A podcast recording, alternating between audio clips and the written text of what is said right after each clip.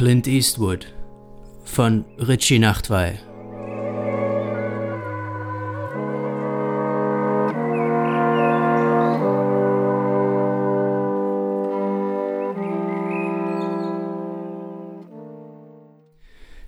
Der Wurm im Apfel glänzt ihr seinen silbrigen Rücken entgegen.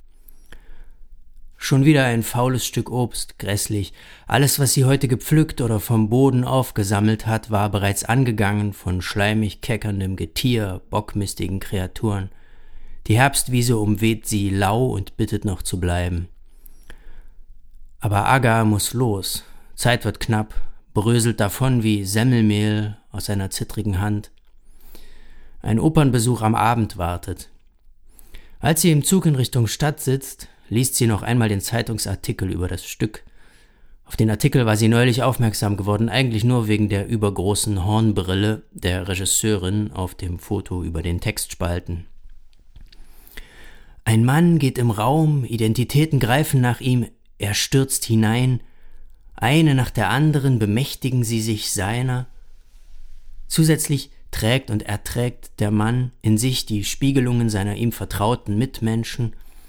Ob der Begriff Freunde angemessen ist, lässt sich an diesem Zeitpunkt nicht sicher sagen, obgleich der Eindruck vorherrscht. Doch es darf nicht abgeschweift noch vorweggenommen werden.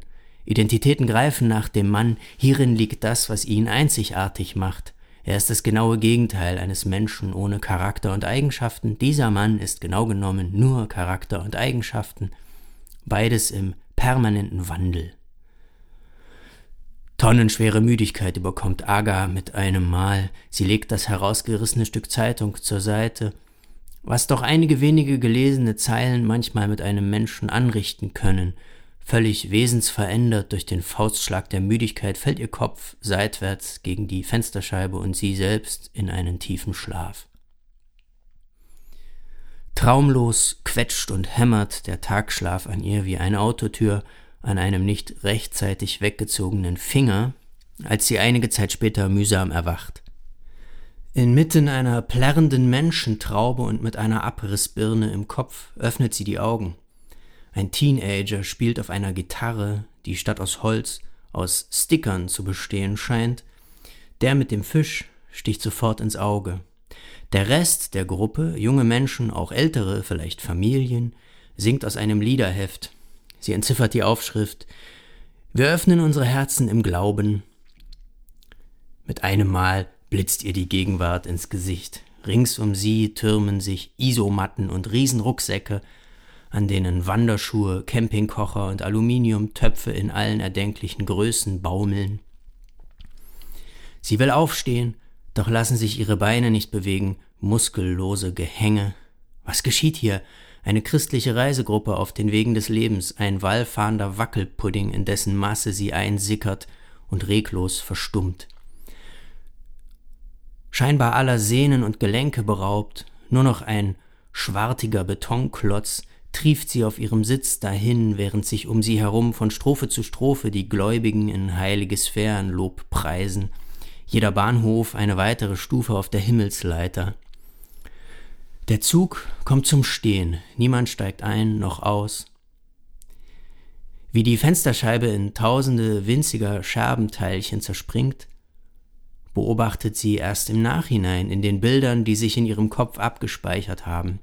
Als es passiert, folgen ihre Augen dem Geschehen mit einer Teilnahmslosigkeit, mit der sie wie eine Bewusstlose wirken muss. Die Realität kehrt zu ihr zurück, als plötzlich der Boden, die Sitze und die Reisegruppe von fein zerkörntem Glas bedeckt sind. Es vergehen Bruchteile von Sekunden, bis das spitz gepresste Lamentieren und die höllenartigen Schreie von Kindern beginnen. Wie durch ein Wunder ist niemand zu Schaden gekommen, nur die Saiten der Gitarre sind von einem fliegenden Glaspartikel sauber zertrennt worden, sie hängen lose vom Korpus herunter, welkes Grün an einer zerschrumpelten Mohrrübe. Plötzlich springt sie auf.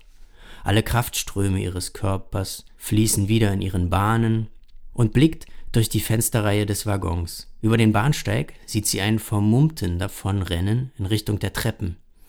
Sie reißt dem Teenager die Gitarre aus der Hand und springt aus dem glasleeren Fenster nach draußen. mit einer Bestnote im Hürdensprung. Sie setzt zur Verfolgung des Steinwerfers an. Die Gitarre schwingt sie wie eine Keule über dem Kopf, wobei ihr die abgerissenen Seiten gegen die Ohren peitschen. Sie jagt dem Unbekannten hinterher durch Straßen mit Straßenbahnschienen und wieder neue Straßen. Sie ist schnell, zu Schulzeiten war sie spitze im Sprinten. Sie holt auf zu der Gestalt mit der Kapuzenjacke.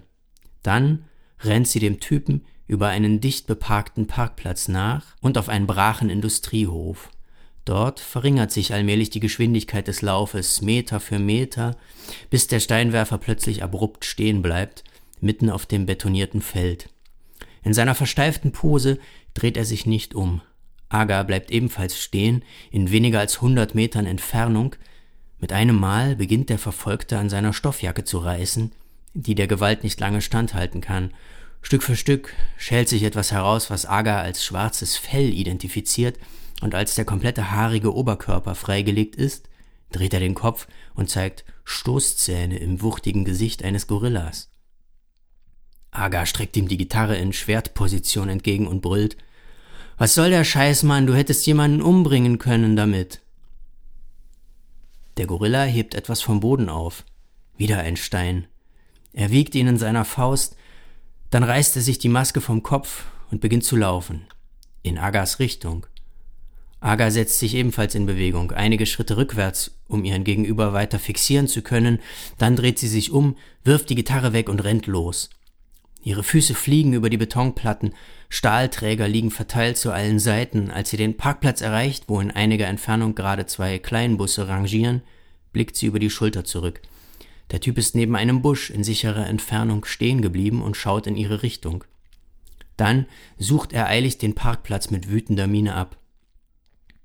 Den Stein hat er noch in der Faust. Plötzlich dreht er sich um und verschwindet. Aga setzt sich zitternd auf den Asphalt.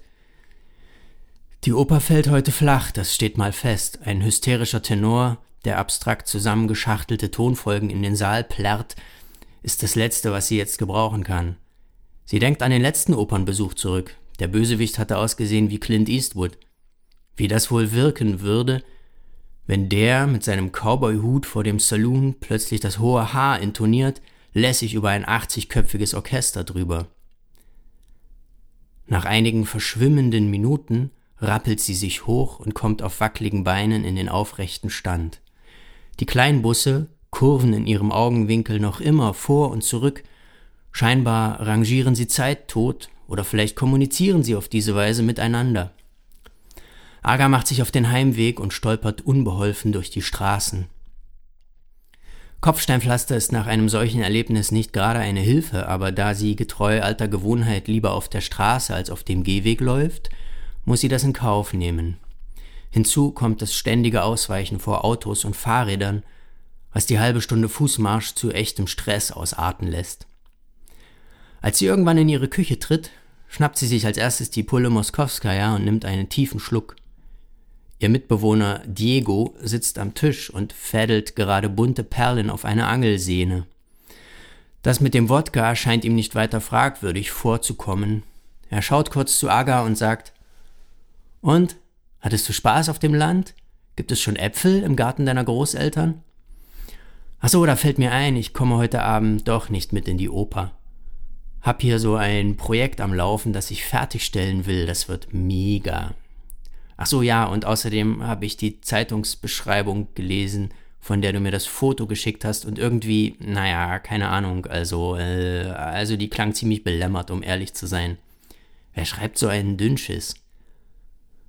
Aga gewinnt allmählich ihre Fassung zurück und bemerkt jetzt den Print auf seinem T-Shirt.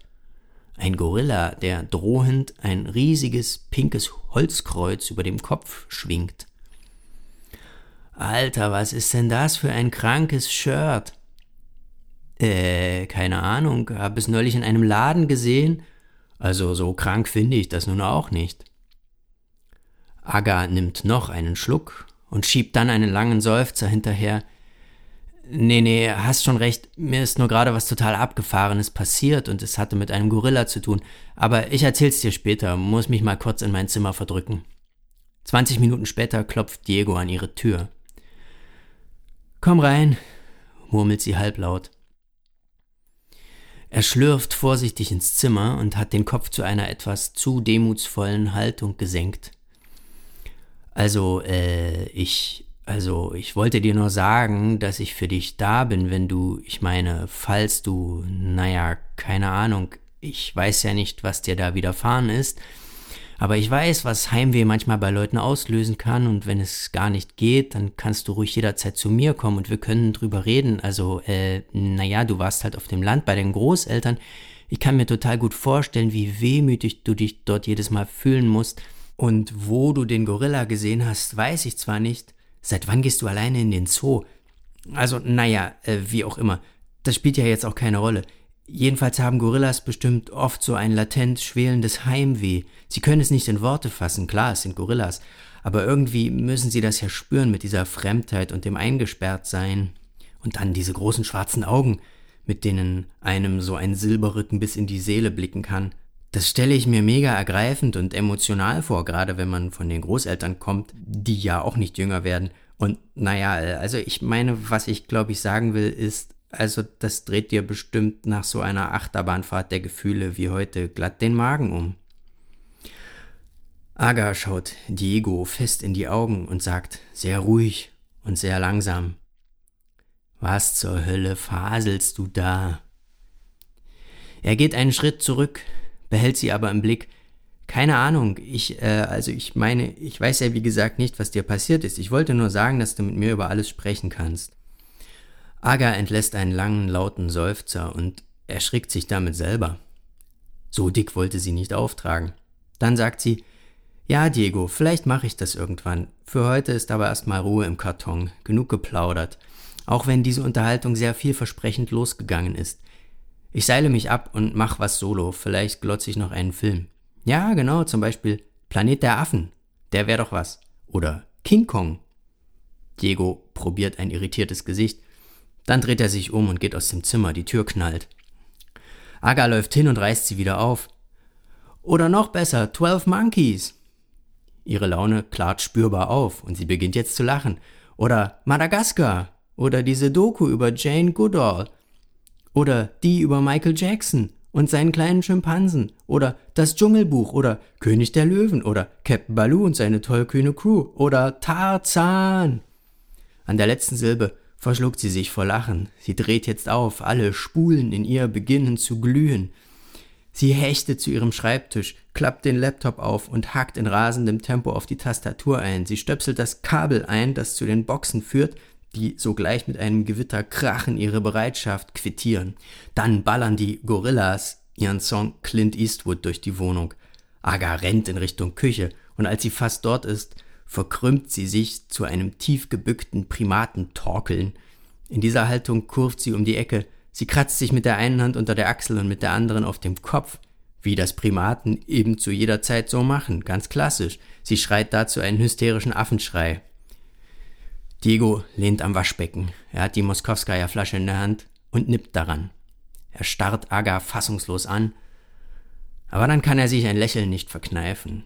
Er beginnt ihre Bewegungen zu imitieren, reckt die Flasche in die Luft und schwenkt sie über dem Kopf wie der Gorilla auf seinem T-Shirt das Kreuz. Sie tanzen und wackeln, springen auf den Tisch und reißen Stühle um. Die Gorillas lassen nicht locker und schießen ihnen einen Hit nach dem anderen vor die Füße. Irgendwann bewerfen sich die beiden mit Haferflocken, die Primatin und ihr mutierter Tierpfleger. Aga kommt der Gedanke, dass sie womöglich die Polizei hätte rufen sollen, vorhin auf dem Parkplatz, nachdem der Typ verschwunden war, Sie hat es nicht getan. Dieser kranke Steinwerfer im Affenkostüm läuft da draußen herum und bringt am Ende weitere Leute in Gefahr.